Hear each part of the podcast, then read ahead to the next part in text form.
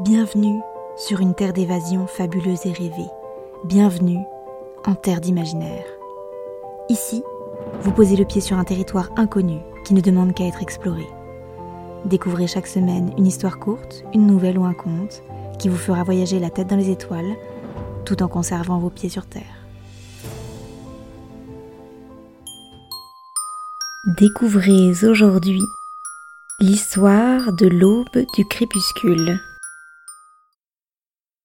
Connaissez-vous l'histoire du prince du jour et de la reine de la nuit?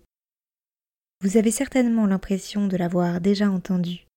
Pourtant, la connaissez-vous vraiment? La reine Aurore régnait sur son royaume depuis la nuit des temps. Descendante directe du peuple des lunes, elle était veuve à seulement cent deux ans. Elle n'avait côtoyé son époux que quelques heures celui-ci n'ayant pas survécu après s'être endormi au soleil. Elle n'avait donc d'endeuillé que ses habits noirs, qu'elle portait particulièrement bien.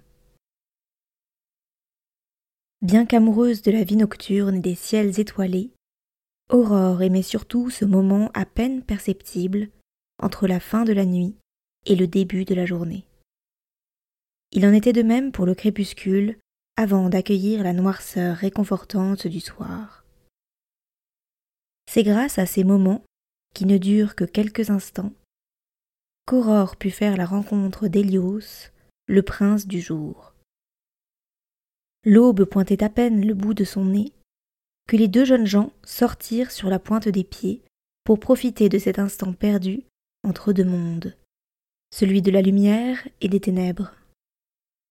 Ils tombèrent instantanément amoureux.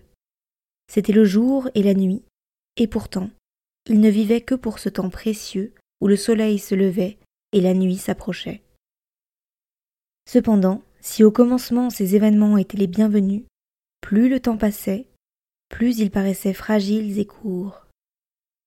Les étreintes amoureuses semblaient se terminer à peine avaient-elles commencé, et les longues discussions semblaient faire venir la nuit toujours plus rapidement.